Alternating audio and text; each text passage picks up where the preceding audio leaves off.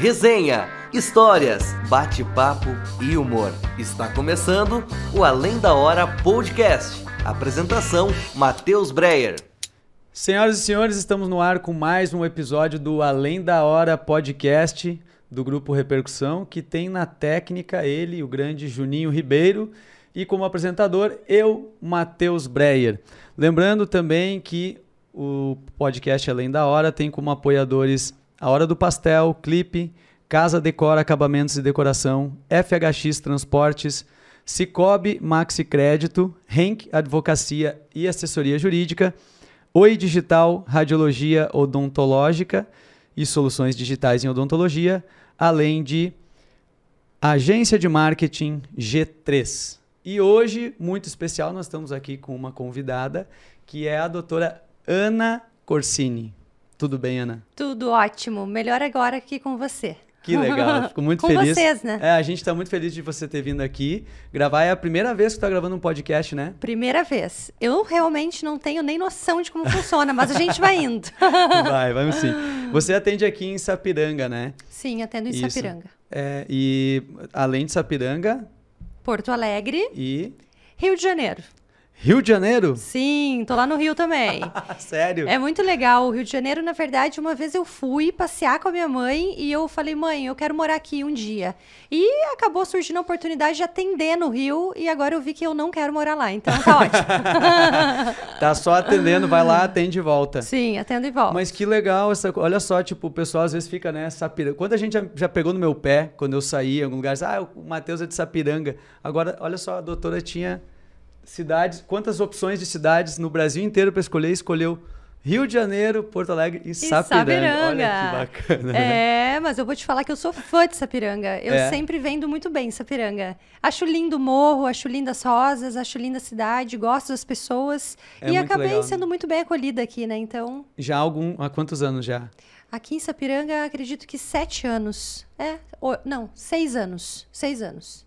Que bacana. É. Então a gente vai agora é, falar um pouquinho sobre a tua história, sobre como é, são os teus atendimentos, os procedimentos, isso um pouquinho mais para frente, antes de entrar nessa parte toda de remodelação glútea, de transplante capilar, né? Isso. A gente vai, eu queria saber isso, como é que a medicina entrou na tua vida, assim? Se foi uma, era um sonho de criança, sempre queria ser médica, como foi que isso surgiu? Tem médico na família? Não, não tenho Não? médico na família. Eu, na verdade, queria ser caixa de supermercado. Daí eu sempre adorava fazer cálculos e fazer contas e, e as coisas acabaram evoluindo para a área da medicina. Por quê? Porque como eu fui criada pelos meus avós, eu tinha um apego muito afetivo, né, emocional com isso. Então eu quis entrar numa área que cuidasse de idosos. E por isso eu entrei na, ge- na medicina para geriatria. Então eu entrei na medicina querendo geriatria. Que e foi mais legal. ou menos esse o caminho. No início eu queria fisioterapia para poder cuidar de idosos, porque eu não tinha nem noção de como funcionava a medicina na geriatria. Uhum. E eu resolvi fazer um, em um acaso, fazer um estágio com um médico no, no terceiro ano do segundo grau. E ali ele falou: Ana, peraí, ó, não é fisioterapia, é geriatria que você tem que ir. E foi ele que me guiou, doutor Ivo. Então eu acabei indo para medicina justamente por isso. E no meio do, do percurso a- as coisas começaram a mudar de rumo, e daí eu caí na área da beleza. Ah, isso. Então, é, o, o caixa do supermercado não, não te seduz mais, então. Não. Hoje, Não, mas eu acho bem legal. acho muito legal. talvez, quem sabe, né? Mais à frente, tu não, tu não abra um supermercado Com certeza. pra de vez em quando ir lá atender. Sim, é que é, é tão assim, é, é tanto tempo assim, né, pra Aham. gente poder fazer outras coisas que, é, quem sabe, eu abro um mercado. Legal. O, o, o lance teu da, de ter entrado nessa área de estética, de beleza, tá diretamente ligado com a tua participação no, no concurso, né? Sim, Isso foi, foi no concurso do Miss Rio Grande do Sul, isso? isso. Que ano que foi? 2012. Eu 2012. participei no concurso em 2012, fui convidada pelo Grupo Bandeirantes, que na época tinha a franquia, né? Porque hoje não é mais deles. Acredito Uhum. que não, não, porque depois foi para Polishop. Mas no concurso eh, foi muito legal, porque daí eu comecei a viver um mundo que era muito desafiador. A gente acha que Miss é, é só firula, isso e aquilo, né? Vestidinho brilhoso, mas é vencer muitos medos. Então ali eu amadureci muito em vários aspectos e o bacana, o mais bacana de tudo foi o networking que ali eu fiz. Ah, sim. Então conheci vários médicos da área, né? Ah, sim. E ali eu comecei a brilhar os olhos, porque opa, é bem isso que eu quero, né? Porque eu gostava da área, conhecia, estava no mundo da beleza e vivenciando com os- um dos melhores profissionais da beleza. Então não Sim. tinha como não seguir. Então, naquele momento que estava todas as minhas amigas já com os pais médicos encaminhando, eu estava bem perdida, né? Não sabia nem para onde ir, para cá, para lá. e eu vou te falar que Deus é muito bom e eu sempre falo que ele vai na frente. E se a gente tenta ir à frente, a coisa não anda. Então, a partir do momento que você tem paz ali, começa a ver que as coisas vão fluindo, é muito bom. Então, Aquilo vai se encaixando, né? Porque é Tudo. meio que o destino, né? Tu acabou caindo ali e não foi à toa, né? total. Isso, isso foi. Tu já estava fazendo medicina nessa época? Já. Do concurso? Já. Eu estava no final da faculdade. Ah, sim, era bem um momento, né, de tu definir, mais ou menos, né, no, quando, pra onde tu ia depois de se É. formar, né? Justamente. E a geriatria era uma coisa assim muito doida, porque eu ia para os meus professores e não dava certo de fazer estágio, fazer isso, fazer aquilo. E a coisa não fluía, é bem isso que a gente estava falando, a coisa tem que fluir, né? E quando eu caí na área do concurso, tudo fluiu. Tudo fluiu, surgiram Sim. oportunidades de trabalho, foi algo muito legal, como eu falo. O, o MIS amadurece muito as meninas, no caso do Mister, os meninos, né? Uhum. Então é, é uma fase muito legal, de muito amadurecimento. E foi, isso foi, tu disputou por que cidade na época? Porque era por cidade, não era? Por cidade, eu fui É. por Pelotas. Pelotas. Porque eu me formei lá. Ah, tu estudou em Pelotas. Estudei. Porque eu sou paranaense, né? Tu é, ah, tu não é gaúcho, achei que era daqui. E era. Não, e Do era muito. Paraná. É, do Paraná. E era muito engraçado. Por quê? Porque com a questão do, do Paraná, eu sempre puxei muito R. Porta, né? Essa coisa toda. E eu ficava na UTI, imagina, no intervalo da UTI, com os meus colegas tirando muito sarro de mim. Ana, agora fala porta. e eu não conseguia falar. Então foi muito, muito treino E tu saiu do Paraná, pra- veio pra cá pra fazer a faculdade. Para fazer faculdade. Ah, tá, não foi antes disso, então foi tava porque medicina é assim, né? O pessoal vai tentando fazer em tudo que é lugar, né? Onde dá, foi. Tu passou de primeira? Ah, passei, mas eu, na verdade, tinha feito outros vestibulares. Ah, sim. E, como eu te falei lá no início, eu já estava entrando na fisioterapia em Londrina. Ah, Daí eu sim. tava indo para a segunda fase quando eu me encontrei com o Dr. Ivo e ele acabou abrindo meus horizontes, assim. Então, daí eu falei, não, não vai ter mais segunda fase, vou direto para medicina. Eu não botava nem segunda opção, era direto e reto, porque era isso que eu queria. E daí o que acontece? Eu morei num pensionato de freiras, convivi também com as meninas num pensionato de freiras, que foi uma situação, assim, olha, in- inédita na minha vida. Bem. Isso em complicada. Pelotas? Não, daí em Curitiba. Ah, em Curitiba. Porque daí a Tá. mãe me mandou morar em Curitiba para fazer aquele período de terceirão, um cursinho, né? Ah, sim. Aham. Daí eu fui para Curitiba e nesse pensionato de freiras, nada melhor do que 40 meninas ali, todas querendo medicina. Imagina o horror que era, né? A delícia que era, todo mundo querendo uma matar a outra. Mas ao mesmo tempo também mostrando os caminhos, porque eu não tinha noção de onde eu prestaria o vestibular. Aham. E uma delas me convidou, Ana, vamos para Pelotas fazer o vestibular. Eu disse, meu Deus, onde é, né? Vim de ônibus. Fui ali, passei e deu certo. E Daí- veio morar pra cá. Daí teve mais colegas tuas que também passaram? Pois é. Daí não. as que foram comigo, nenhuma passou. Então eu não Puxa. sabia se eu chorava, se eu ria ou se eu chorava, né? Porque E- daí é ruim, né? Tu começar uma vida nova, né? Numa, numa cidade... Sozinha. Sozinha. Olha, na verdade não foi muito ruim. Porque, nossa, foi muito legal. Eu morava cida- no cidade de freiras, né? Sim, Poxa. sim. Na verdade, a, a tua mãe te mandou pra aquele lugar de freiras pra garantir que tu ia focar nos estudos. Essa é que é a verdade, né? É, mas eu Não te- ter festa. É verdade, sem festa. Não, tinha uns pensionatos lá em Curitiba, todo misto, homem, mulher. Não, vamos nesse daí que é só mulher, vamos focar. Esse é o ano de focar, né? Daí no fim deu tudo certo. E, e foi, uma- foi uma experiência bem legal, porque eu cheguei em Pelotas, imagina, Pelotas pra mim é, é uma festa, né? Sim. É assim, contínua. Cara, um mundo novo, tu tinha o quê? 18, 19 anos 18. nessa época? Imagina, né? Nossa, saindo do pensamento Longe de de casa, morando sozinha. Vixe, Maria. Deixou as freiras pra trás. Deixei a cereira, deixei o namorado pra trás também. Ah, o namorado ficou no caminho também. Não, ele me levou. ele me levou. e daí voltou. Ele não aguentou solteiro. ficar. Ele não aguentou voltar, ficar em Pelotas. Não, nem podia. Deus o livre. não. não. Não, não, não, E daí, no fim, as coisas foram acontecendo legal, assim. Em Pelotas conheci vários amigos também. Hoje, até hoje, tenho eles, né? Vários médicos. E é legal, assim, a gente vê a evolução da galera, né? Uhum. Porque ao mesmo tempo que era uma turma super festeira, uhum. pessoal bacana, descontraído, mas também muito compenetrado ali. Quando o negócio Sim. pegava, era aquilo, né? É que faz então, parte hoje... do ambiente universitário mesmo, né? Essa coisa de curtir, fazer festa, mas o foco ali são os é, estudos mesmo, né? É, é para ser pelo menos, né? É para ser. Aí tu te formou e, e, começou aí a especialização na área de medicina estética. Isso. Daí Isso com... tu veio para Porto Alegre.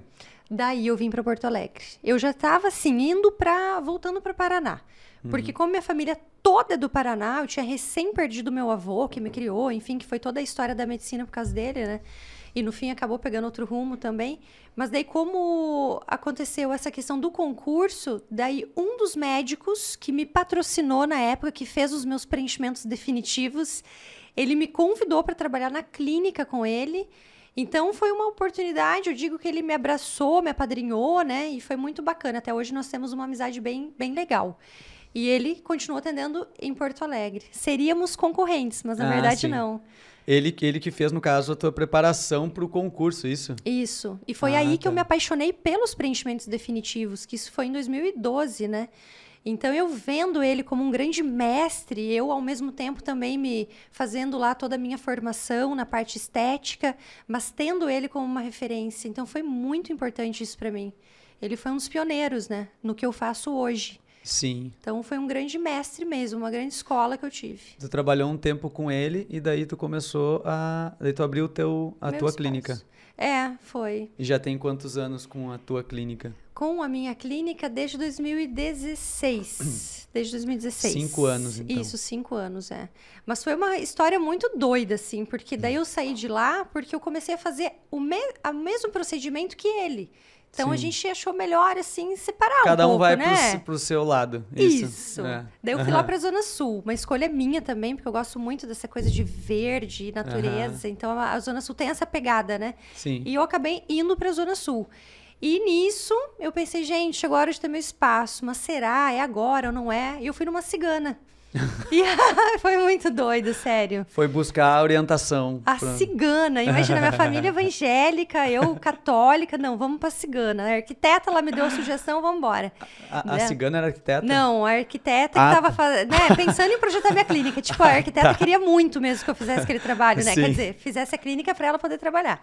Me mandou até Sim. pra cigana. Daí na cigana ela falou: não, que agora tá na hora de você ter o teu espaço. E muitos furos lá ela deu. Mas no final das contas, o, o, o trem deu certo, né? Porque ela me realmente me impulsionou. Então, tu na... já pensou se ela pega lá e começa a ler tua mão e diz assim, tu tem que abrir um supermercado, teu Imagina. negócio é ser caixa de supermercado. Esse é o teu sonho, não vai nesse negócio. É, não, mas eu vi que o negócio era furada quando eu falei que eu, enfim, eu tava gostando de um menino, dela falou o nome de outro, eu disse, tô fora, é. né? não é bem por aí, mas a, a cigana serviu para isso, sim. Então eu dei aquele impulso, eu trabalhava ao mesmo tempo aqui em Sapiranga, em plantões, ah, a ligação com Sapiranga foi. Eu ia mesmo perguntar se, como tu chegou aqui em Sapiranga para atender. É. Já era, tu veio fazer plantões aqui no hospital? Então, na verdade, eu namorei um rapaz que é de Sapiranga, conheci uhum. durante a faculdade, daí eu acabei vindo para cá, mas ele também ficou um pouco no meio do caminho. foi mais um que ficou. tá por aí. E daí nossa... foi ali que tu conheceu a Sapiranga. Sapiranga. E acabou não saindo. Largou não o namorado, mas ficou na cidade. Fiquei na cidade. E hoje sou super amiga dele, da família, enfim, uhum. né? Uma família bem legal daqui. E são meus pacientes também. E no plantão, eu dei todo o gás o plantão, fazia plantão, virava plantão para poder montar a clínica lá em Porto Alegre. Uhum. E acabei montando e hoje estou lá, na Zona Sul. São, são fases, né, que acho que todo mundo passa, né? Quem, de repente, tem uma, uma família que já pode né, possibilitar tu já arrancar com tudo pronto, bonito, né? É. O resto, porque eu escuto, assim, muita história dos médicos, é isso mesmo, assim, tipo, plantão, plantão, plantão, Muito. acumulando, fazendo até que consegue seguir eu, com o é, seu negócio. Eu fiquei uns quatro anos, todo final de ano eu falava, não, não, agora deu, ano que vem eu não faço mais plantão. Tava eu lá, dia 1 de janeiro, fazendo plantão. Acho que eu preciso fazer mais um tempo ainda. É, acho que vai, acho que vai indo esse momento aí, mas hoje Sim. daí eu já não faço mais. Mas foi uma, também foi muito legal, porque eu fiz uma, uma, uma amizade muito grande com toda a equipe aqui de Sapiranga, de parte de hospital, da parte da enfermagem, dos médicos. Então foi algo muito legal, foi uma familhona pra mim, né? Imagina eu perdida, sozinha, daí já tinha terminado meu namoro. E foi uma família pra mim. Então, muito legal. Gosto de Sapiranga muito e nem penso em deixar. que massa. O, depois ali, quando tu trabalhou com esse, com esse médico lá, né? Que vocês acabaram rompendo depois. Sim. É, em qual é que, qual- quais foram os primeiros procedimentos, assim, que tu, que tu atendia? Que era a parte de preenchimentos mesmo? Sempre. Preenchimentos. Preenchimentos. O cabelo surgiu depois. Uhum. Que daí também tem a ver com outro namorado meu. Mas que também ficou. Não, nós vamos entrar nessa história. Vamos lá, vamos, então, vamos, vamos deixando. É. Mas então era, era a parte de preenchimentos, assim, é, preenchimento labial, preenchimento no rosto. No rosto, o corpo foi pra depois também que eu comecei. Uhum. Os mas daí- primeiros eram rosto. Rosto, rosto, tudo definitivo. Por que, que eu gosto? Justamente pra, por essa durabilidade para o paciente e o fato do produto. Agora eu vou começar a falar de produto, né? Não, Mas vamos, é depois, vamos lá. né? Depois. Não, não, já, já podemos, não tem, Então. não tem regra, podemos já ir tocando. E o Já. bacana do procedimento definitivo é por quê? Porque ao redor de cada micropartícula forma um novelinho de colágeno. Hum. Então, a partir do momento, por exemplo, que eu faço uma mandíbula, a tua já é bem projetada, por sinal, né? Já tô te avaliando aqui. Pois é. Eu ia mesmo perguntar isso. Tu, tu- acontece isso, tu tá conversando com as pessoas e já olhando o que que. Sim. Ali sim. eu acho que alguns ml naquele lado direito, uns ml naquele outro lado. Agora a pegada é a bunda, né? Eu olho as bundas da mulherada e vai, ah, acho que ali podia fazer isso, fazer aquilo. E o legal, então, desse procedimento Sim. é a durabilidade e o fato de eu ter feito, gostado, né, do meu resultado e feito na minha mãe, enfim, há anos fazendo e vendo essa questão da maior harmonização, porque ele acaba expandindo mais a musculatura do que o ácido hialurônico, que é praticamente uma água. Ele é muito molinho. Então, a partir do momento que você faz, você não consegue redefinir tão bem quanto com o definitivo. O ácido, ele é uma, ele é usado em quê? Em quais ah, procedimentos que normalmente se usa mais esse ácido e a, como é que é? Hialurônico. Hialurônico. É. Isso. O ácido hialurônico, ele já faz parte do nosso organismo, em todos os órgãos, Uhum. inclusive pele, né, que é o nosso maior órgão. Uhum. Então, por ele ser fazer parte do nosso organismo para uma hidratação, ele faz também toda uma questão ali da, da, da parte conjuntiva, né, da sustentação Uhum. do tecido, ele vai absorvendo com o tempo, mas o fato de já ter no organismo faz com que absorva esse ácido. Uhum. Então, mais ou menos um ano. O que acontece? Todas as regiões que nós temos a condição de preencher com ácido hialurônico, a gente também tem condições de preencher com o definitivo. Hum, entendi. Pontinha de nariz, bigode chinês, o queixo, maçã, mandíbula, vinco da brabeza, a região corporal. Então, o que aconteceu há alguns anos na medicina, que em 86, um cirurgião plástico da Alemanha pensou, gente, eu preciso preencher grandes áreas. Como é que eu vou fazer isso expandindo a musculatura com prótese de silicone não dá? Porque, por exemplo, sequela de poliomielite, algumas doenças que precisa fazer grandes preenchimentos. Então, ele acabou trazendo esse produto que já se utiliza na medicina desde 1930 como forma de preenchimento. Então, ele Nossa. pegou aquelas partículazinhas, fez um, esfarelou como se fosse um vidrinho, assim, um vidrinho todo esfareladinho, misturou num colágeno e começou a preencher e expandir. Por quê? Ele é biocompatível. Então, Ah, ele sim. nunca vai te dar alergia, nunca vai rejeitar. Ele é totalmente compatível também com outros procedimentos. Por exemplo, o paciente ele tem definitivo e daqui a pouco quer fazer um pouquinho de hialurônico por cima, Hum. quer fazer uma, enfim, qualquer procedimento ele é biocompatível. Acaba tendo uma pegada muito forte da indústria farmacêutica de querer que o paciente use muito mais o hialurônico, porque toda hora absorve. Sim, porque tu tem que ficar repondo. Repondo. Ele dura o quê? Um ano? Um ano, um ano e meio, Aham. mais ou menos. Mas é o que eu falo: quanto mais prato você lavar, mais risco vai ter para o paciente. Então, Sim. o hialurônico toda hora, furando, picando, lembrando que a questão de complicações está ligada à técnica. Sim. A técnica errada. Não Então, ao produto. O produto, se não for registrado, Ah, não sim, visa. Por certeza. exemplo, André Surak. Existe uma página do Instagram também que fala muito. A a Andressa teve aquele, aquele negócio que o organismo rejeitou, né? na- Que foi bem horrível, né? Na coxa. Provavelmente- Hidrogel, Ah, o hidrogel. que não é liberado pela Anvisa. Ah, Sim, então, aí é que tá o problema. Aí tá o problema. Geralmente são profissionais, obviamente, não médicos, né? Sim. Que aplicam. E lembrando que o produto definitivo tem que ter carimbo para poder comprar. Então, Uhum. se for em profissional não médico, tenha certeza absoluta que ou tá botando óleo de cozinha no teu bumbum, Ai, ai. ou tá botando silicone de limpar carro, que é o silicone Senhor. industrial, que dá para comprar pelo Mercado Livre e que dá um monte de problemas no Meu futuro, né? Obviamente. Ou o hidrogel que a André Surak usou. Então, esses preenchimentos, inclusive eu tô indo agora para Colômbia falar sobre isso, que é. Não, é Equador. Eu confundo Equador. É Equador. É, mas é perto. É? né? É, é perto e eles falam o mesmo idioma, então. Tá, então tá tranquilo. Ai, meu Deus. Então, eu tô indo pro Equador falar sobre a diferenciação dos preenchedores. Então, num exame de imagem, você consegue ver a diferença de um preenchedor que é o permitido Uhum. para aqueles preenchedores que não são permitidos e que causam que causa geral, ge- é, basicamente vítimas, né? Sim. São as vítimas desse preenchimento. Apesar que não sei se eu classifico também como vítimas, porque as meninas, geralmente, né, em meios É. que acabam querendo algo mais barato, né? Elas fazem sabendo que o negócio não é tão bom, né? Sim. Então, É, isso é o ruim, né? A desinformação, né? justamente. Acho que não vai dar nada.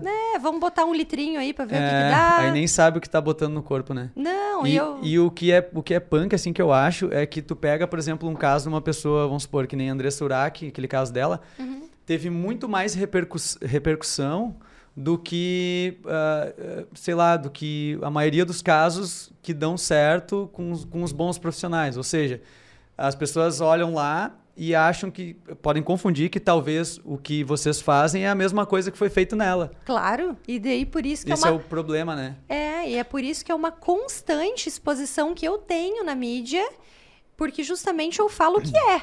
Eu Sim. falo que é. Meu Deus, eu tenho meu CRM, eu tenho toda a minha carreira, toda, né, toda a história ali.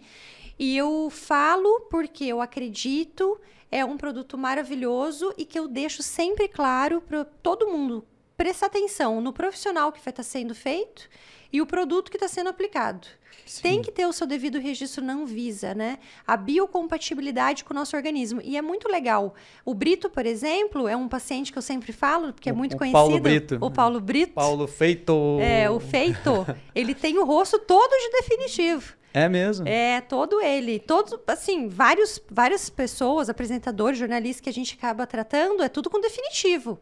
Porque é justamente algo duradouro para o paciente e de uma forma que eu consigo ter um resultado mais bonito do que com ácido hialurônico. Sim. Então, ele, ele é minha Ele, paixão. tu faz assim é, uma vez e não precisa fazer mais isso. Mais ou menos assim. Porque Mais nada, ou é pra- menos, mas né? nada é para sempre. Nada é pra sempre, mas O- ele dura muito mais tempo. Infinitamente mais. Porque o hialurônico, a partir do momento que você colocou, tá absorvendo. Sim. Agora, o definitivo, não. Por Se- essa questão do colágeno. do colágeno ao redor de cada partícula. Aham. Por isso que jamais tem risco de sair do lugar, porque justamente Entendi. forma aquele novelinho de colágeno ao redor. E depois de 30 dias, se o paciente quiser botar ácido hialurônico em cima, que inclusive muitas vezes eu acabo fazendo isso também, em alguns casos, não tem problema nenhum. Pode fazer qualquer outro procedimento que vai estar tudo liberado. No bumbum pode tomar injeção, não tem o que furar, não tem corte legal, e não tem cara. cicatriz. E, e faz no, e tu faz no próprio consultório, não precisa ir no hospital, né? Jamais. Tudo com anestesia local, não tem exposição à questão de hospital, anestesia geral, né? Então é tudo minimamente invasivo. Agora teve um congresso muito legal lá em São Paulo, que eu fiz uma remodelação glútea definitiva com PMMA para todos os médicos ao vivo. Ao vivo. Ao Bah, Olha a vivo. responsa, né? Não, foi bem assim. Ainda bem que eu tava lá com meu colega, o Alexandre, que segurou também. Porque Que como eu tinha 40 minutos, ele fez um lado e eu fiz ah, o outro. sim, cada um cuidou de uma nádega. Só isso. quero, só quero ver como é que tá esse resultado. Eu acho que o meu tá mais bonito. O Alexandre que não me escute. Mas que legal. E, É. e, e esses, esses, é, esse produto, ele começou a ser usado. Tu disse que ele é usado desde 1930. 30, 30. Mas assim, na medicina estética. Ele... 86. Ah, sim. Desde Pô, Mas 86. é bastante tempo. É muito. O Botox... Por que, que não, não era. Eu não via. Eu via falar tanto disso, de preenchimento definitivo. Pois é, porque na verdade o que acontece? Para você fazer um preenchimento definitivo, você tem que saber exatamente o que você está fazendo. Sim. Porque não sai mais, né? Entendi. Então, assim, é, você No tem. outro, se tu errou, botou demais, né, ele vai ser absorvido. É justamente. Então, assim, sempre do menos pro mais. Esse é um bordão aí que eu ah, tenho. sim. É eu, do menos pro mais. eu vi, no, eu vi num, num, num vídeo teu, essa questão do menos pro mais me chamou a atenção. É, sempre. Eu, eu acho que eu acho muito legal porque tu, é, eu, eu trabalhei muitos anos, eu sou formado em educação física e trabalhei muitos anos como personal. Tinha uma academia, não atuo mais na, na área. Mas era, era uma coisa que eu usava bastante, assim. Quando eu ia começar o treinamento com as pessoas, elas vinham muito afoitas pelo resultado, né? E, tipo, quando chegava ali setembro, outubro, desesperadas por, por- pelo treinamento. E aí eu trabalhava essa fase de adaptação e eu sempre brincava esse tipo, gente, a gente tem que errar para menos no início, sabe? Isso. Eu prefiro que tu saia do treino, não sinta nada de dor, do que tu sentir dor em excesso e daqui a pouco gerar algum problema ali na frente. E eu achei, eu achei legal quando eu vi isso, assim, eu lembrei muito do, do- de como eu trabalhava, né? no- principalmente essa fase inicial. E eu, o menos pro mais, nesse sentido que tu fala, é de tentar deixar, usar o mínimo para deixar o mais natural possível. Isso, É isso? e em 30 dias fazer um complemento. Ah, eu sim. prefiro trabalhar mais. Eu prefiro Uhum. trabalhar mais. Porque meus Sim. pacientes, quando voltam para retorno, não vamos falar em valores, mas eles não acertam mais. Então, às Sim. vezes, eu fico fazendo duas, três, quatro etapas. Porque vai criar aquela, Ah, gerar entendi. naturalidade. Sim. Porque o que acontece? O paciente que ele acaba tendo muitos preenchimentos, muito muitos procedimentos, parece que ele está mais velho recalchutado. O Uhum. negócio é você se manter o mais jovial possível, né? Com Sim. menos volume, menos procedimento, menos intervenções. E olha que eu trabalho com isso, estou falando o contrário, né? Então, Sim. o que eu falo? Sempre buscando a maior harmonia possível. Se Deus quiser, a gente tem muito chão pela frente. Sim. E tem muitos procedimentos que a gente ainda pode fazer. Para que fazer tudo Sim. para ontem, né? É. Então, vamos aos pouquinhos. Normalmente, é, então são o quê? Duas, três, quatro sessões? Isso, geralmente são tá- duas ou três. E daí já resolve tudo. Daí já e- tá pronto. É claro Que que, daqui massa. 10 anos, ou depende de uma olheira, por exemplo, a gente não dorme bem, se alimenta mal, Eu tenho muito olheira. tá naquela período de Eu sempre estresse. tive. Sempre tive muito, assim. Então, já vamos É, descer mas- ali, já vamos fazer. mas, mas mesmo, mas mesmo dormindo bem, eu sou um cara que mesmo assim, posso dormir o final de semana inteiro, eu vou estar com aquelas olheiras ali. Olheirinha, sim. Parece que tá. E a olheira tem três fatores, né? A questão genética, a absorção da gordura ali no local, também a questão da pigmentação da pele ou uma alteração vascular. Mas Uhum. essa questão do afundamento é o que gera mais sombra, que é quando Hum, absorve sim. essa gordurinha que muitas vezes pode ser genético, né? Eu e aí tenho- faz um preenchimento ali. faz um preenchimento ah, ali. legal. Dá pra fazer o preenchimento tanto com hialurônico, que daqui a alguns meses já vai absorver, ou definitivo. Que legal. né? Uma coisa que tu falou agora, assim, sobre a questão, né, de envelhecer e é, prevenindo. Eu lembro, assim, que me parece que antigamente ah, os tratamentos estéticos, os procedimentos, eles estavam mais associados, assim, a, a ir lá e resolver um problema. Tipo assim, a pessoa tem um peito pequeno, ela quer botar a prótese, né? Ela vai fazer um, ah, um sei lá, vai lá e faz um- uma, Um uma, rino- no uma rinoplastia. É, faz um, aquele que se fazia, né, que... Despichar tudo. É, despichar tudo. E, e me parece que nos últimos tempos, assim, eu tenho visto o pessoal trabalhando nessa questão da prevenção, o tratamento estético como um preventivo ao longo da vida para tu ir amenizando os efeitos, né, da, da, da, da idade, no caso, né? É, e o bacana Isso agora... é, uma, isso é uma diferença? Sempre foi assim e eu, e eu não reparava? Ou é uma coisa mais dos últimos tempos, assim? mais dos últimos tempos. Uhum. Então, o que acontece? Essa questão do minimamente invasivo é que chama justamente para naturalidade, né? Uhum. Não que uma plástica não vá ficar natural, mas a chance de ficar mais artificial é maior, né? Se você Sim. estica muito, se você abre muito, tira muito a pele, enfim. Então, quando a gente vai do minimamente invasivo, você vai retardando esse processo de uma forma menos agressiva. Sim. Então, até teve uma vez um colega, quando eu falei dos preenchimentos definitivos, ele falou assim: não, então nesse caso eu prefiro mandar direto para cirurgia. não, né? Eu já tenho outro, outro pensamento. Aham. Eu sou da linha de que a gente tem condições de retardar esse processo. Uhum. Poxa, uma exposição, um bloco cirúrgico. Claro que eu sou fã do- da cirurgia plástica, super sou adepta, também indico para os meus pacientes, mas o, claro que a minha pegada é o minimamente invasivo, né? Então, quanto mais eu retardar esse processo, melhor. para o paciente. E sempre é, focando nessas, nessas linhas de expressão, nesses, o, o tem o, o, famoso pé de galinha. O pé de galinha. pé de galinha na testa também, né? Isso também, o vinco da brabeza também, que acaba formando é esse muito esse do meio. Ah, sim, é do cara que fica assim. Esse, que fica muito sério, né? Uhum. E até assim, falando em homens, muitas vezes advogados que querem estar com aquela expressão mais relaxada, mais descansada, uhum. eles fazem até mesmo preenchimento de olheiras. O que mais faz é preenchimento de olheiras, né? Homens. Hum. Alguns também buscam aquele ângulo mais saliente, né? Para deixar aquela expressão mais masculina uhum. do que aquela expressão mais uh, infantil. Então uhum. a gente uhum. acaba projetando esses ângulos também. Então existe o visagismo dentro dessa medicina estética. O que, que, é o visagismo? O visagismo é você deixar uma paciente com uma expressão mais sedutora ou uma expressão mais séria. Ah, uma expressão, sim. entende? Por exemplo, uma Mas mulher. Mas que tem a ver com a personalidade dela, de repente. Isso, isso mesmo. Uhum. Não tem como eu colocar, por exemplo, uma profissional, uma jornalista, enfim, com uma sobrancelha lá para cima, um bocão ah, gigante, sim. né? Ela sim. já tem que ter uma pegada, um olhar um pouquinho mais baixo. Então, uhum. para mostrar aquela questão séria. Uhum. Então, esse é o visagismo, que inclusive a gente falou muito também no congresso agora lá em São Paulo. Pô, que coisa bacana. É.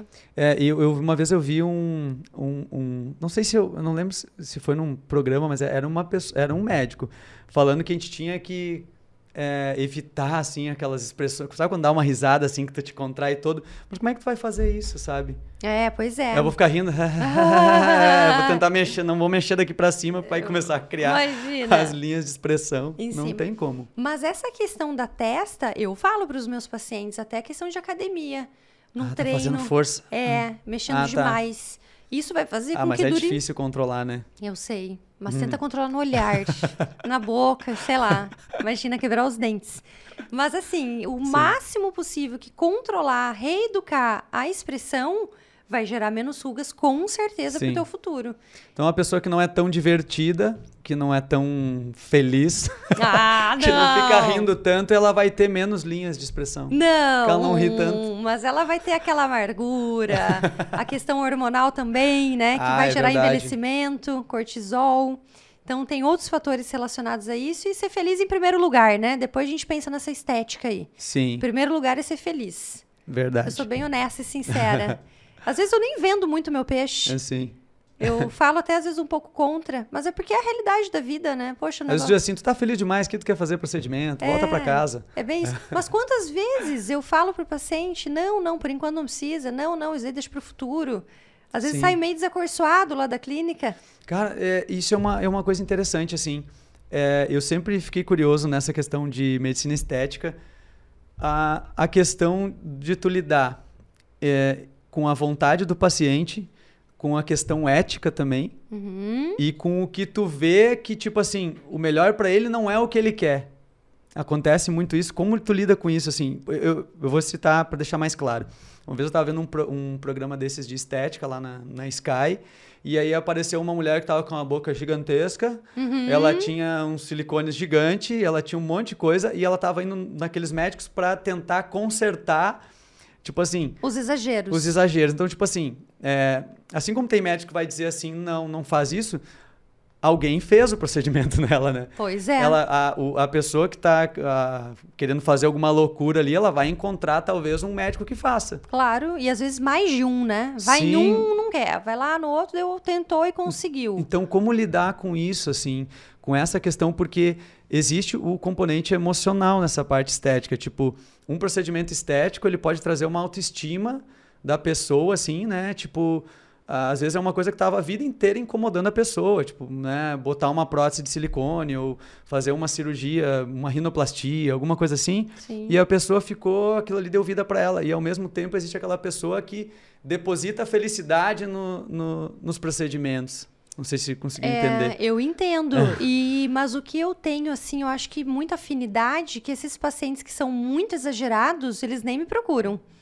Porque eu já vou falando é do menos para o mais, eu faço um acordo verbal uhum. com o meu paciente, eu falo, olha, por exemplo, lábio definitivo eu vou fazer em três etapas. Acima Sim. disso eu não complemento mais.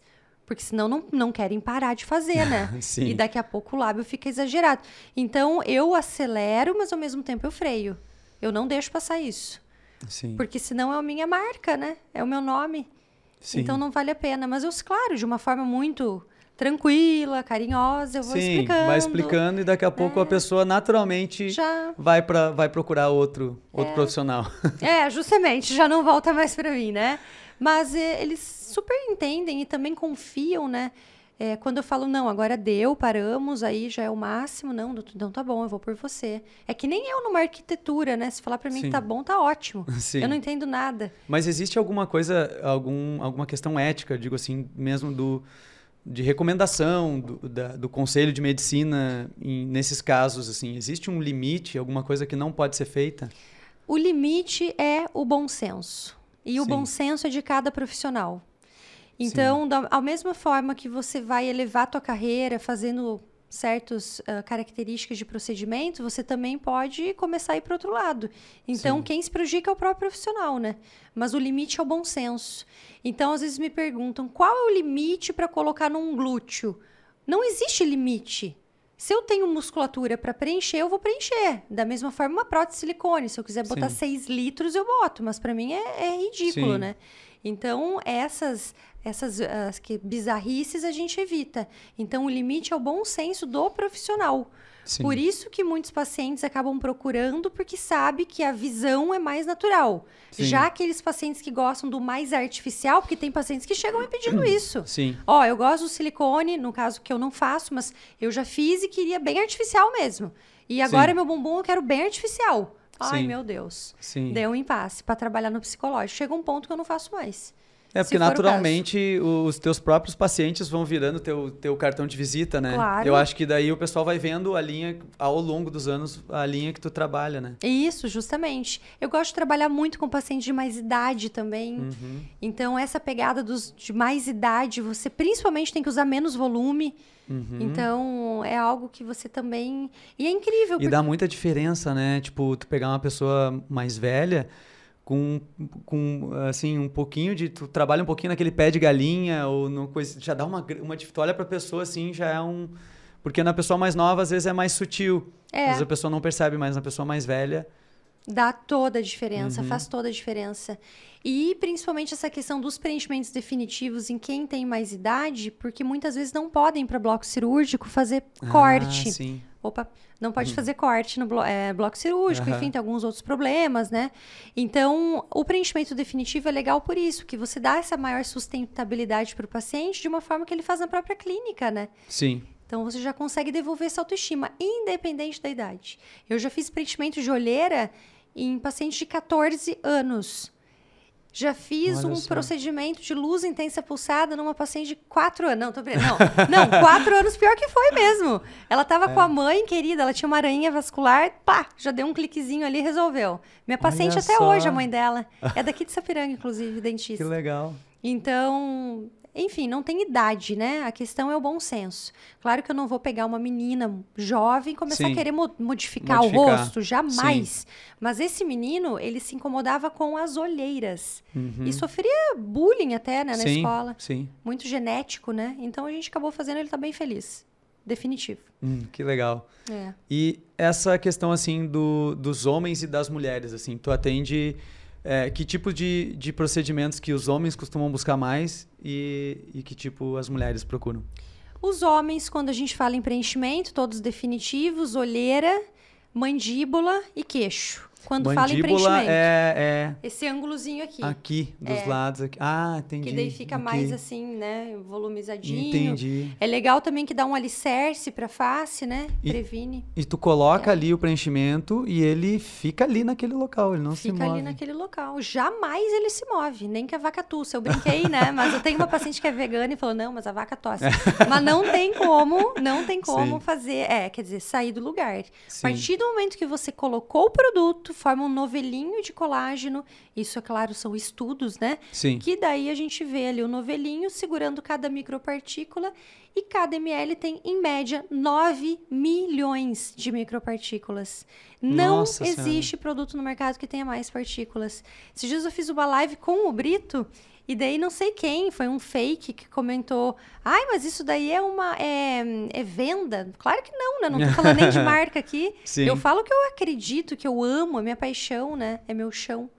Agora, os homens também, a questão do cabelo, falando não no, no preenchimento, Ah. Uhum. mas o cabelo. Toda a vida é cabelo. Então, é aquele paciente que acaba escondendo a entradinha, Uhum. quando puxa já se incomoda. Já aparece. Coroinha, né? Aham. Que já começa a incomodar. Eu tô sabendo, é. Não, eu tô É, essa parte. aí, ó. E agora há pouco eu te vi na câmera, eu te vi que levemente uma coroinha. Aham, sim, é só me abaixar aqui que aparece. Dá né? pra fazer também. E sabe, sabe como é que eu descobri que eu tinha uma coroinha aqui? Quando meu filho nasceu, a gente foi fazer um- umas fotos em casa com, com ele, assim, e aí foi feita uma foto de cima. E aí, quando eu vi, eu olhei. Uau. Eu disse, cara, eu tô tão careca assim na parte de cima, sabe? Eu tava com o cabelo bem baixinho. Aham. E aí eu vi, tá caindo aqui atrás. É, mas você, como um paciente jovem, já teria que começar a tratar a questão clínica, né? O uso de medicamentos, começar a tomar. Hum. Ah, sim. Será? Existem, com certeza, tem resultados incríveis. O, Existem inibidores de uma enzima. Essa enzima que faz cair o cabelo. A partir do momento que você Hum. começa a usar esses inibidores, começa a usar um vasodilatador, é incrível. Você até previne que os outros não caiam, né?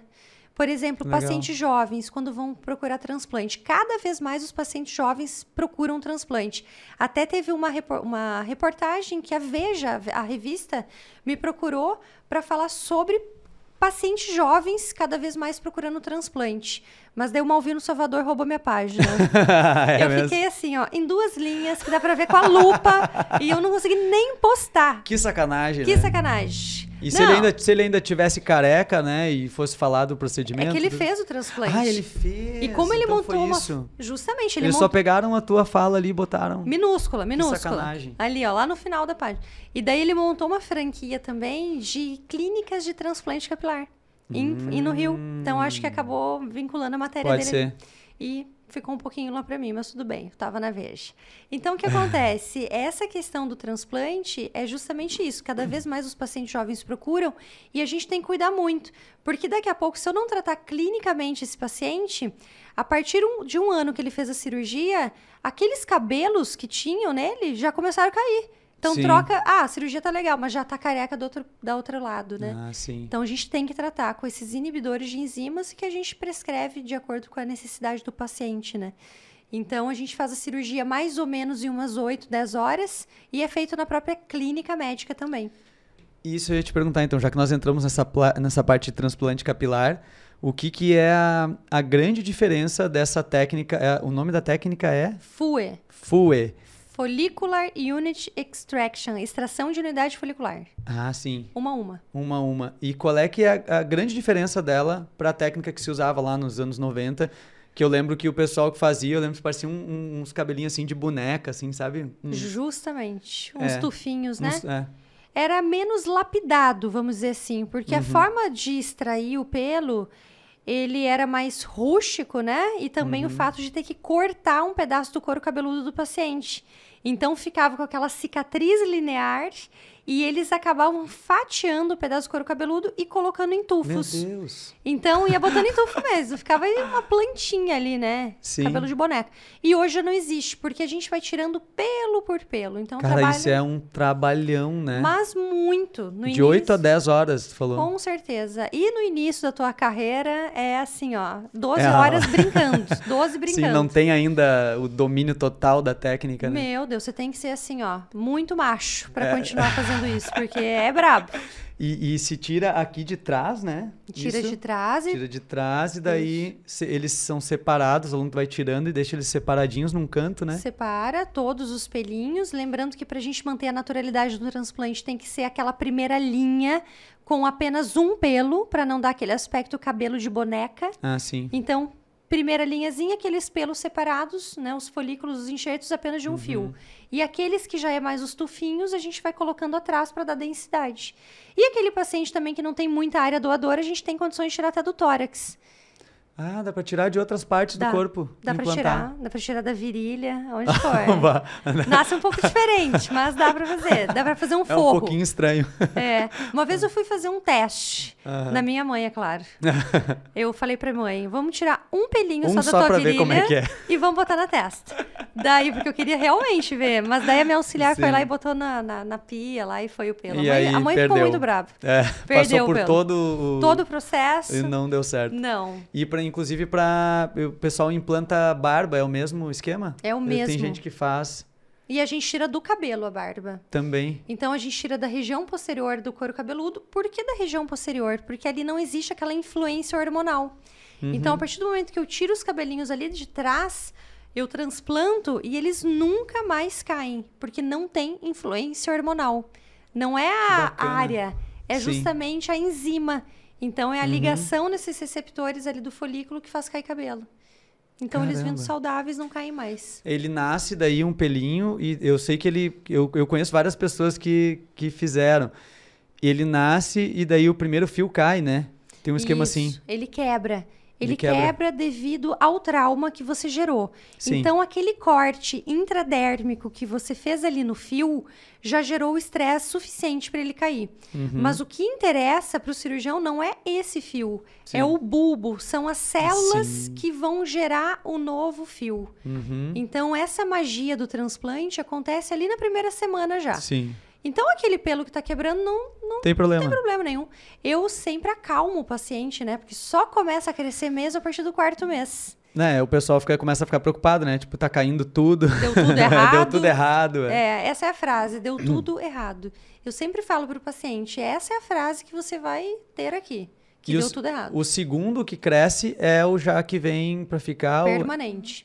Sim. Só que lembra que a- o ciclo do fio, ele vai continuar. Ele vai continuar tendo crescimento, repouso e queda. Mas Uhum. ao mesmo tempo que daí já tá na queda, o outro já tá apontando ali crescendo. Sim. Então essa renovação nunca para mais. É diferente Que daquele que já acabou, né? Sim. Que já morreu. Os primeiros que, que eu vi, assim, que, que começaram a bombar foram aqueles da Turquia, né? Ah, sim, a Turquia. Então, o pessoal ia pra Turquia fazer, mas e depois eu comecei a ver, no, no Brasil já estavam fazendo. Não, com certeza. É que no Né? Brasil acabava ainda sendo uma técnica muito cara, né? Sim. E o pessoal buscava Ficava preço. mais barato ir pra Turquia fazer. É, que hoje já não vale mais a pena, né? E uma Sim, questão é, muito. Um euro né, lá nas alturas. Não, não tem como. E outra coisa, imagina você fazer um procedimento de tamanha dimensão e você não ter o acompanhamento do profissional.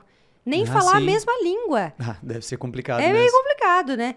E eu acabei trazendo para treinar a minha equipe do transplante aqui, uma equipe de São Paulo, que elas foram treinadas na Turquia, porque elas estão Ah, há legal. 30 anos já nessa área. Uhum. Pegaram a técnica antiga, depois foram para FUE e estão aí, né? Então elas contaram os bastidores da Turquia. E é punk? É punk. É tipo assim, caiu uma pinça de um paciente no chão. Ah, me empresta a tua aí. e você tá usando a cabeça do outro. Então, assim, Meu Deus. a questão da higiene, é, o fato também dessa. A questão artificial que eu acho deles é o desenho. Uhum. Porque a pegada do desenho é muito importante para você manter a naturalidade no homem e na mulher. Então Sim. a mulher ela tem aquele arquinho, né, uma tiarinha, o homem já tem que ter uma leve Sim, entradinha. não dá pra fechar tudo. Não dá pra fechar tudo. Isso não é natural. Então dá pra ver que fez o transplante. Quando comecei a, a especialização do transplante, tinha um colega que recém tinha feito na Turquia, inclusive, é um neurocirurgião, que ele também estava lá com a gente. Mas não seguiu, né? Porque o negócio é tão Sim. pegado que. Olha, acho que eu, eu fui uma das poucas sobreviventes a continuar, porque tem que ter muita persistência.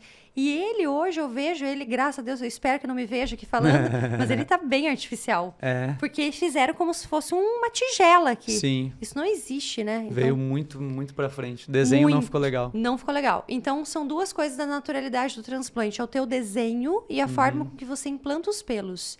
Então, a primeira linha, um fiozinho na direção que deve e mais para trás aqueles tufinhos. Isso gera naturalidade.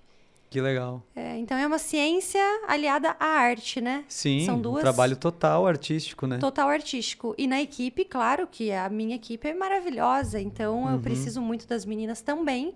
É uma equipe de seis integrantes que a gente não consegue fazer sozinho, né?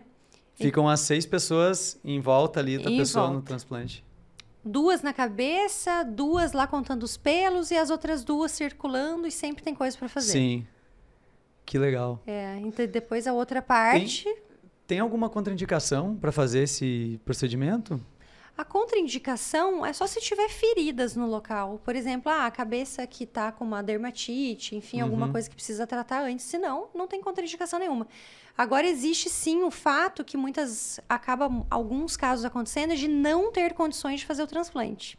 Ah, sim. Que é quando o paciente não tem área doadora suficiente. Ah, sim. Então, aquele careca, que ele só tem uma faixinha atrás. Não vai adiantar. Esquece. Não Sim. tem o que fazer.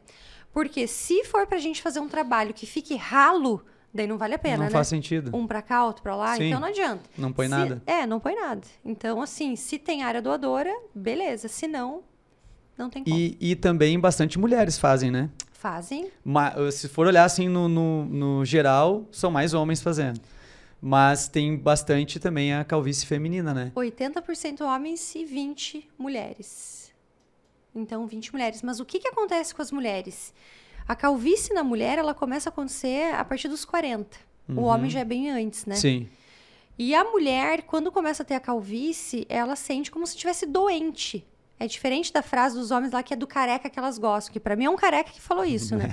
Mas as mulheres não, as mulheres ficam com a ba- baixa autoestima, justamente por aquele aspecto, nossa, tá doente, o que aconteceu, né? Então, muitas vezes a gente trata clinicamente, mas o transplante é um ótimo aliado. Sim. E em alguns casos de mulheres novas que procuram também o transplante, é para diminuir a testa. Então, elas querem fazer um rabo de cavalo, querem fazer ali E um fica uma penteado. testa gigante e Fica incomoda. a testa lá pra cima. Então, fazendo o transplante, fica super natural Entendi. e fecha bem. Então, acabou. Sim. Fica com uma testa menor. Que legal. Isso falou antes do, do- do- dos carecas, deve ser uma preocupação, né? Do careca, porque esse ditado do- é dos carecas que elas gostam mais, né? O cara às vezes não faz porque fica com medo. Será que ele consegue fazer o transplante e manter a alma de careca dele? Ah, pois é, é difícil. Ai, meu Talvez Deus. tem muito careca que não faz que pensa isso, né? Tipo, não, vou perder o meu grande charme, já que é dos carecas que elas gostam mais. Não, Mas- mas... essa frase morre lá na clínica. Morre lá. Porque é incrível como os pacientes às vezes começam, ah, pois é, eu não me incomodo muito, né? Mas, nossa, você vai ver assim, o paciente já tá há anos já se incomodando com aquilo, né? Mas às vezes a questão de, enfim, de reconhecer, existe algum tabu, ainda algum tabu em relação Uhum. à estética no homem, né? Mas cada vez tá se Cada vez perdendo. menos, né? Claro, ninguém quer ficar para trás, né? Sim, E as mulheres incentivam muitos homens, é muito legal de ver isso sim. em ver isso, né? Porque elas vão realmente, que o cara, né, quer que um rapaz esteja bem ali do Uhum, lado, bem sim. apresentável, né?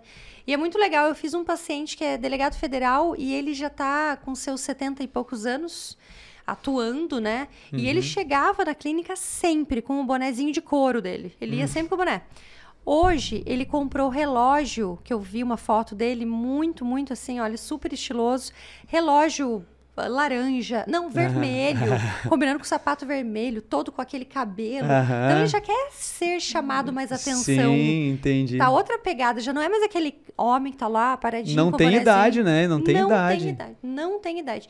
Ainda mais que é um procedimento que é com anestesia local e na própria clínica. Sim. Então é bem menos, né? é Bem não menos tem hospital, invasão. não tem nada, bem mais tranquilo. Bem mais tranquilo. Eu tenho alguns amigos assim que já são mais famosos que eles estão fazendo permutas com profissionais, né, de, de transplante capilar. Aham. Quando eu ficar famoso, eu vou te procurar fazer uma permuta então. Mas você já tá famoso, vamos lá. vamos, vamos descer Super que a gente já famoso. faz olheira, a gente já faz o, o cabelo.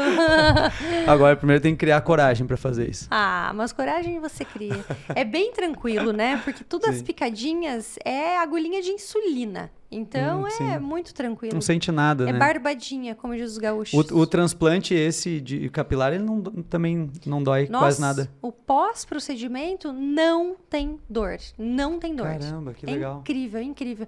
E como as lesões que nós fazemos para implantar, elas são pequeniníssimas, não dá nem para enxergar a cicatriz. É menos de um milímetro. Então, é algo Poxa, bem legal. manual, bem artesanal, né? A gente falou, a gente acabou entrando no, no transplante capilar porque a gente estava falando dos procedimentos que os homens mais procuram. Uhum. E as mulheres, assim, de, de preenchimento no rosto. Eu sei que tem o, o de glúteo, que é o. Eu acho que é o que é mais procurado, né? Procura muito. Mas no rosto, assim, é parecido com, com o que, que muda para o homem e para a mulher, que a mulher procura mais. Na mulher, as mulheres muito bigode chinês se incomodam muito com essa linhazinha que traça aqui da região da asa Ah, do elas nariz e desce. aliviar essa. Aliviar. Ah, tá. Ah, empinar um pouquinho o nariz também. Se coloca aqui no nariz. Empina o na nariz. pontinha dá pra botar o. Dá pra botar o preenchimento Que definitivo. legal. E o que, que acontece? A menor distância entre dois pontos é uma reta, não é uma curva. Por isso que quando a gente projeta a ponta do nariz, você sente que diminui o tamanho, oticamente, do nariz. Uhum. Então, às vezes, aquele nariz, ah, quando a gente envelhece, o nariz cresce. Não, o nariz cai, né? O nariz Sim, despenca. é. Então, se a gente Parece que tá projeta- mais. Parece que tá mais largo, né? Isso, despenca, tudo fica Uhum. uma coisa mais, né? Então, a gente projetando ali, deixando a, a região mais empinadinha, Uhum. você diminui até o tamanho do nariz. E também a gente consegue trabalhar aquelas irregularidades do dorso do nariz. Uhum. Então, às vezes o paciente acha que tem que fazer algo muito grande, sendo que um toquezinho que você dê ali já resolveu o problema. Mulher, então, é mais isso aí. É mais aqui, bigode chinês, Lábio, lábio. boca. Que usa, o- usa o definitivo também. Eu prefiro no lábio o ácido hialurônico. Daí agora eu Ah, vou pro sim. hialurônico. O un- Aham. A única região que eu gosto do hialurônico é no lábio. Por quê? Porque o lábio é uma mucosa e quando a gente faz o procedimento com hialurônico, lembra que lá no início eu falei que ele é mais aguadinho, ele é mais Uhum, molinho? uhum. Então ele fica mais fofinho, Ah, tá. mais o outro pode deixar mais, mais rígido. mais rígidozinho, porque ele é um produto mais concentrado, mais denso. Então a gente faz muito ângulo de mandíbula, projeção Uhum. do queixo e todo o restante com o definitivo e deixamos o lábio hialurônico. Show. Então agora vamos pra parte dos glúteos. que eu acho- Vamos. Não, eu vi, eu vi na- nas tuas postagens lá, assim, algum, algumas, alguns antes e depois, que é incrível a, a mudança, né? É, eu até não posso publicar muitos antes e depois por causa Hum. do nosso conselho. Assim, Mas se eu pudesse publicar todos os meus antes e depois, seria algo Sim. incrível, porque realmente muda. E os casos, assim, claro, as meninas jovens, fica, nossa, fica um escândalo, né? Não tem pra elas, não tem pra ninguém. Agora, as pacientes de mais idade, os resultados são muito legais. aham. São pacientes que às vezes chega o bumbum bem murchinho, qualquer, sabe. Uhum. uma preguinha, até as preguiadi, preguiadinho assim no bumbum. Inclusive em homens também a gente faz, e não é o público gay, também tem Uhum. homens. Porque os héteros, porque é, com o passar dos anos, a partir dos seus 60, o bumbum do homem também murcha. É, eu tenho mesmo a perguntar, porque tem um amigo meu que queria saber se homem também. Ah, entendi. Já sei que amigo é esse. Então, mas dá pra fazer. E fica bem legal. E fica natural. É o, é, o, é o. Juninho, ele é técnico de, de áudio ali, ele que queria ah, saber. o não é? Juninho que trabalha Aham. no Repercussão. Ah, Esse ele tinha me mesmo. comentado mesmo. Ele que tinha, queria. né? E assim, eu vi, eu Aham. sabia disso. que sacanagem. Não, tá, mas assim, voltando. E o, esse, esse procedimento, é, ele é injetado na musculatura? Sempre na musculatura. O que fica dentro do músculo não é um líquido, como a gente às vezes acha que seja. Não é um líquido. São micropartículas que ficam dentro da musculatura. Aquele líquido que a gente colocou as partículas, ele vai absorver. Uhum. Em mais ou menos de 5 a 7, 2 a 7 dias, Aham. em média. Ele absorve e o que vai ficar ali dentro da musculatura, expandindo a musculatura, são as micropartículas. E essas micropartículas formam aquele novelinho de colágeno ao redor, que é tecido de conjuntivo, fibrina, elastina e colágeno, que vai deixar a região sustentada. Por isso que com- quando eu faço um vídeo né, de pós-procedimento, eu faço questão de tocar no bumbum da paciente para mostrar Ah, a para firmeza. mostrar a consistência. A firmeza que fica. E isso é definitivo, ela fica Full time. para sempre, tal. Pra E, sempre. e, digamos assim, de quanto em quanto tempo precisaria fazer uma, um, Um retoque? Se o paciente quer mais volume, a qualquer momento, Sim. né? A gente pode Mas fazer. digamos para manter o que foi feito. Olha, eu te falo ali, ó, no mínimo ali uns 15 anos. Caramba! No mínimo. Tudo isso. Eu já fiz o meu faz 10 anos e eu não vejo ainda a necessidade, Necessidade de, de- retocar. E eu nem imagino que daqui 5 anos seja necessário ainda. Sim. Então dá para segurar muito tempo. O estímulo que se tem é como eu falei, não tem como não se apaixonar pelo produto por causa do bioestímulo que gera. Sim. Para o profissional seria mais vantajoso trabalhar com algo que todos os anos né, o paciente Sim. voltasse. Mas eu penso, em primeiro lugar, o resultado. Em segundo, consequência, o dinheiro.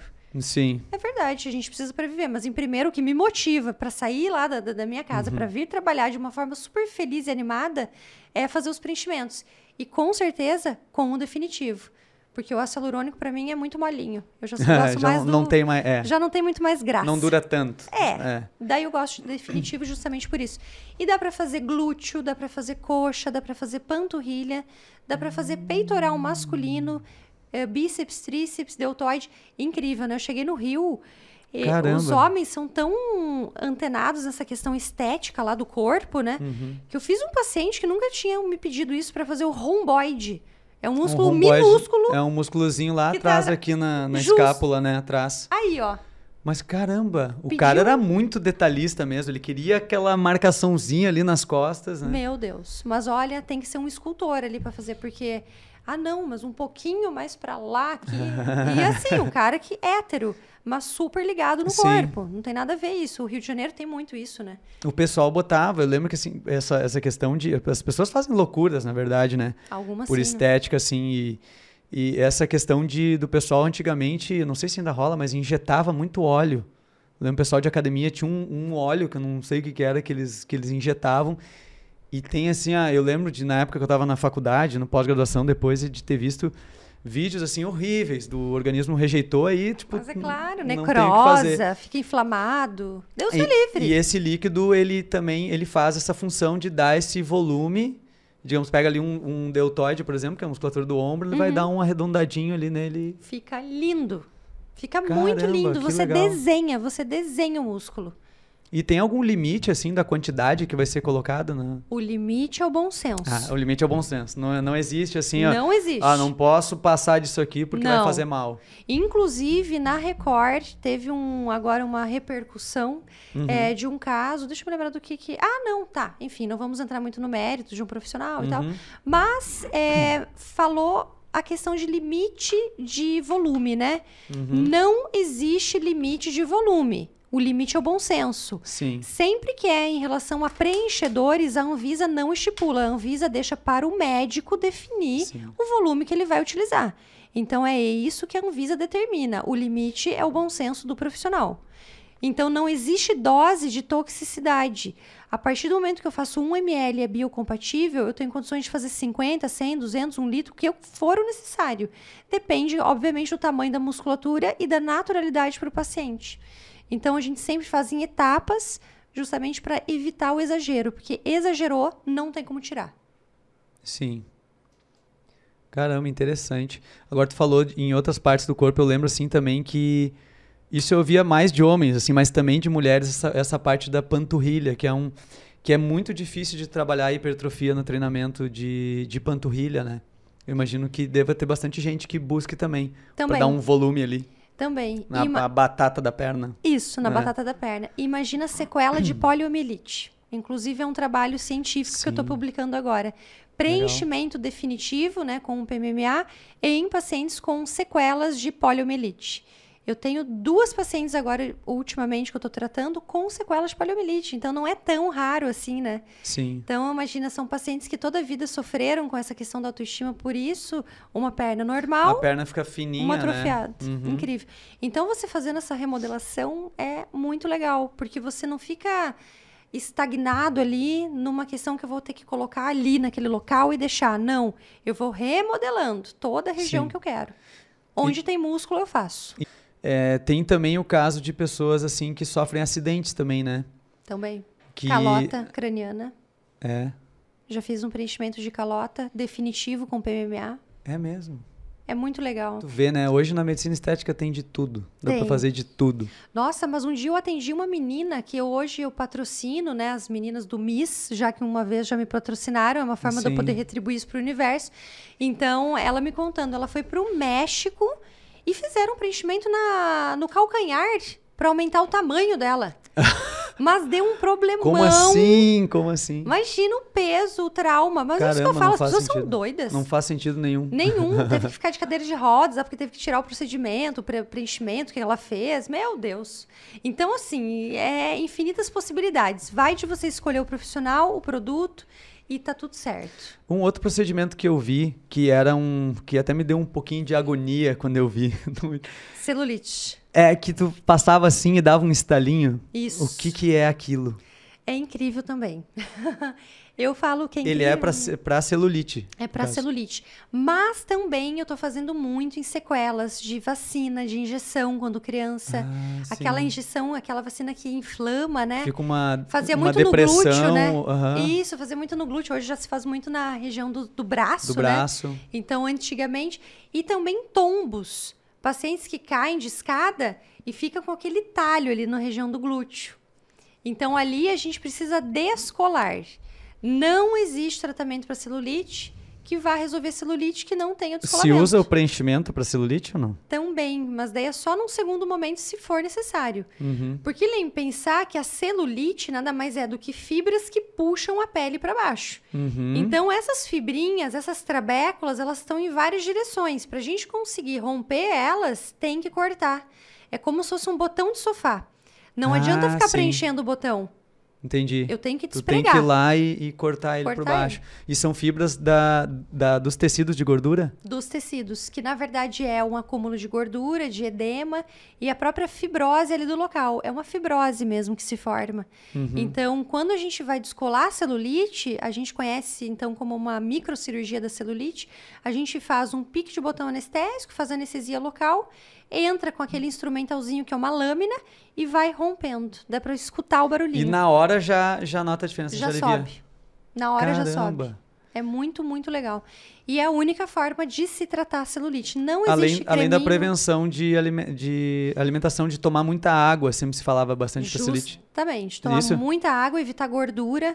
Até nessa questão de... Refrigerante. De colocar gordura no bumbum já é uma questão pra mim, né? Porque também pode gerar uma celulite, né? Porque nada mais é do que o acúmulo de Ah, gordura. É verdade. Se fazia muito isso de tirar a gordura de um lugar para botar no outro. É, mas Se aí faz também isso pode ainda? gerar. Ainda se faz. Apesar de durar pouco, né? A questão do, do, do, Sim. do preenchimento da é. gordura, mas também pode gerar celulite. Então, é a questão da, da celulite. Qual é o nome da celulite? Paniculopatia edematofibrosclerótica.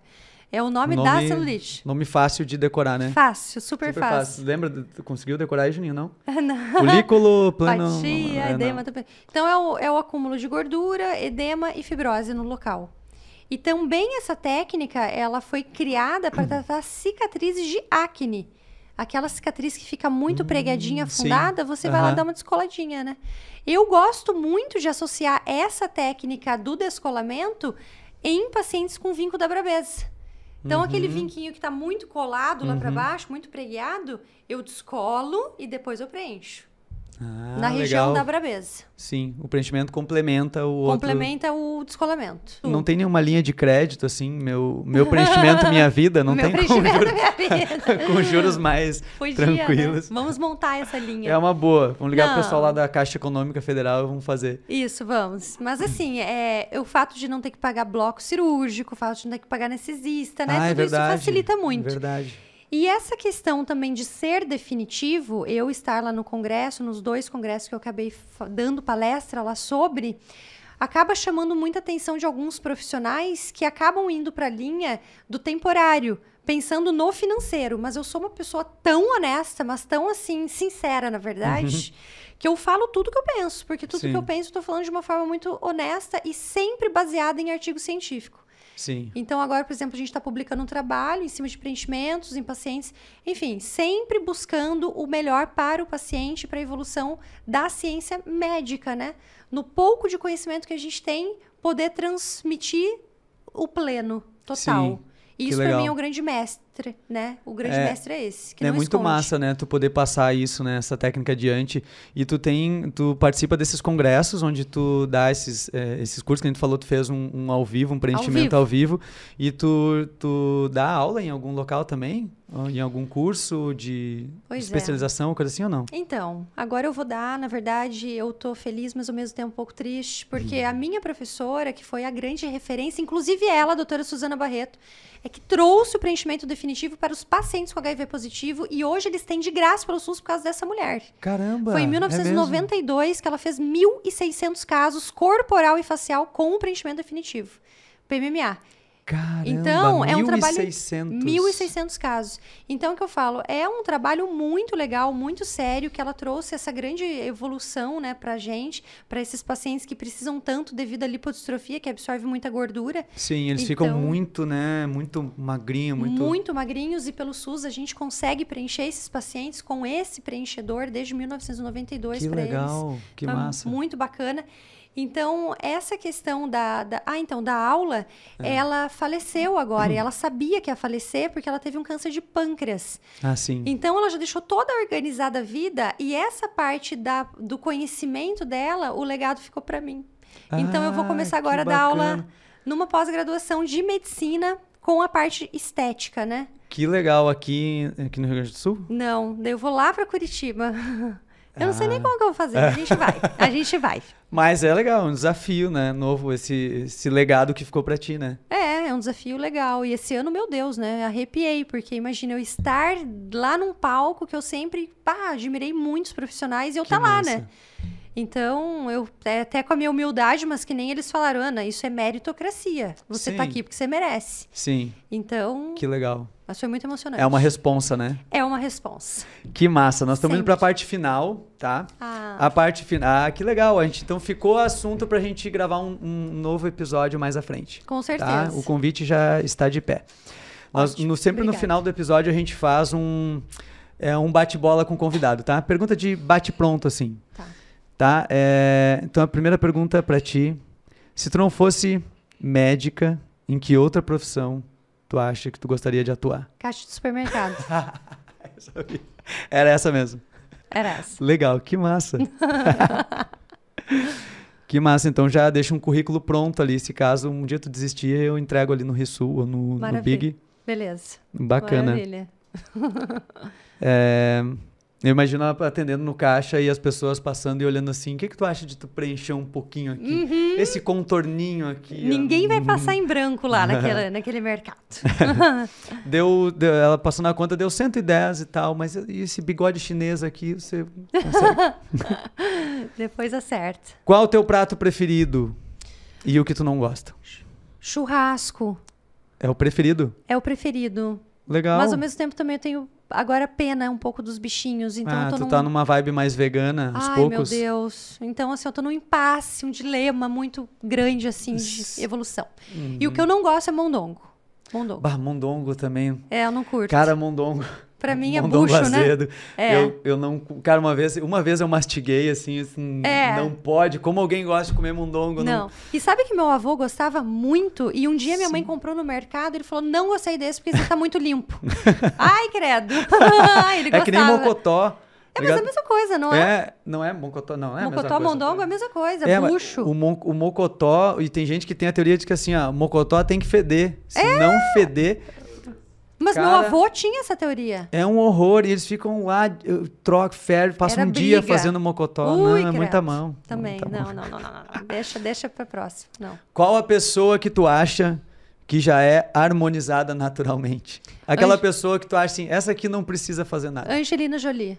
É mesmo? Aquela lá é perfeita. É. Meu Deus do céu. Que legal. É Eu- incrível. e- e- a- apesar de que essas celebridades a gente nunca sabe, né? Porque a gente vê num filme, a gente vê numa foto, existe uma produção, a gente não sabe se ela já não tem uns preenchimentos ali. Mas uns... você vê ela criança. Ela é. É. toda angulada, ela é perfeita. Ela, o irmão dela é igual a ela também. E ela se Enfim. juntou com o Brad Pitt também, né? Que duplinha, né? Nossa senhora, essa daí, olha. E que já terminaram, né? Eles não estão mais juntos? Não estão. Pô, tava por fora desse babado É, aí. e já faz tempo. e já faz tempo. É, já faz tempo. Pô, É. que pena.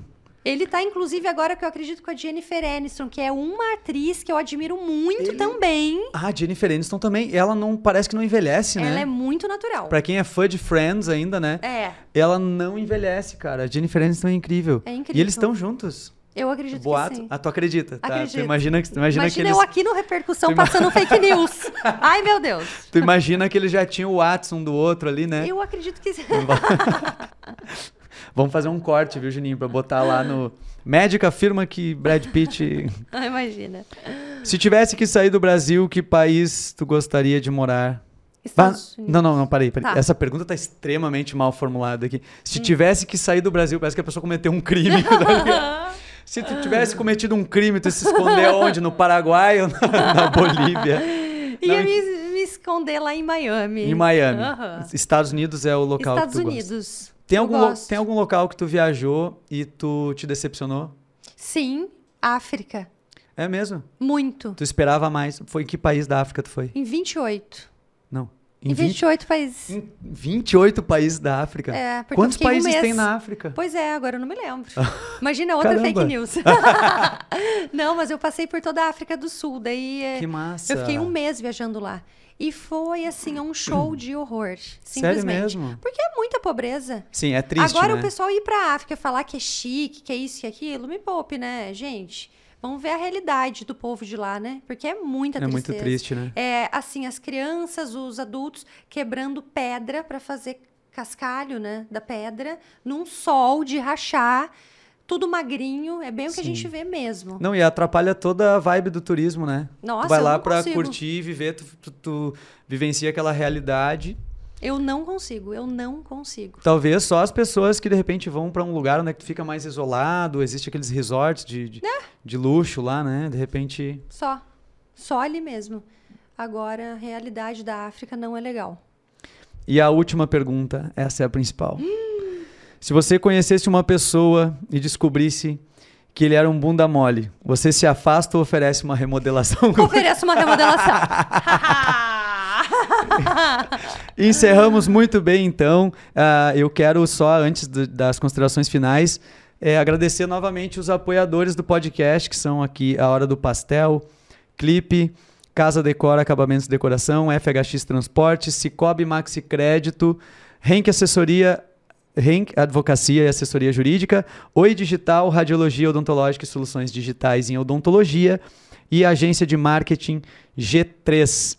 Eu gostaria de que tu deixasse aqui os teus contatos, onde tu atende, para o pessoal que quer eh, consultar contigo, conhecer o teu trabalho.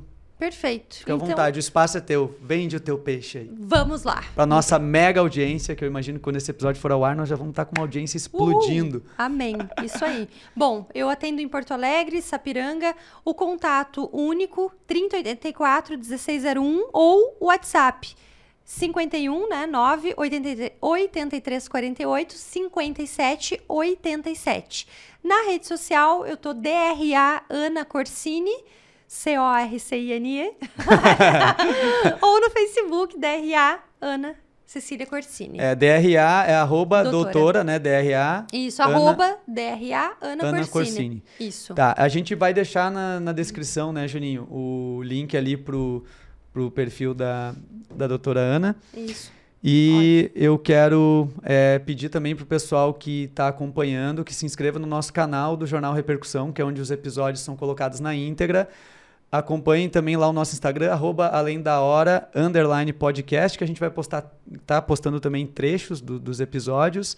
E divulgue para os amigos, que isso é muito importante. Se tu gostou, compartilha. é, te inscreve, assina, o- ativa o sino de notificações para ficar sabendo toda vez que a gente posta um episódio novo. E é isso aí. Eu te agradeço. Muito obrigado. Eu adorei Eu a nossa agradeço. conversa. Acho que ficou Também. bastante assunto para uma próxima vez. Com certeza. Te desejamos sucesso agora como professora também. Ai, meu Deus. Que, que arrepio, né? Mas vamos lá. Valeu. A gente ama o que faz. É isso aí. Muito obrigada também pelo convite. É uma hon- honra estar aqui com vocês. Um jornal tão sério e com tanta repercussão. Ah, legal. Não pode faltar, né? Não pode faltar. Repercussão. Que legal. Valeu. Muito obrigado. Obrigada eu. Além da Hora Podcast é uma realização do Grupo Repercussão.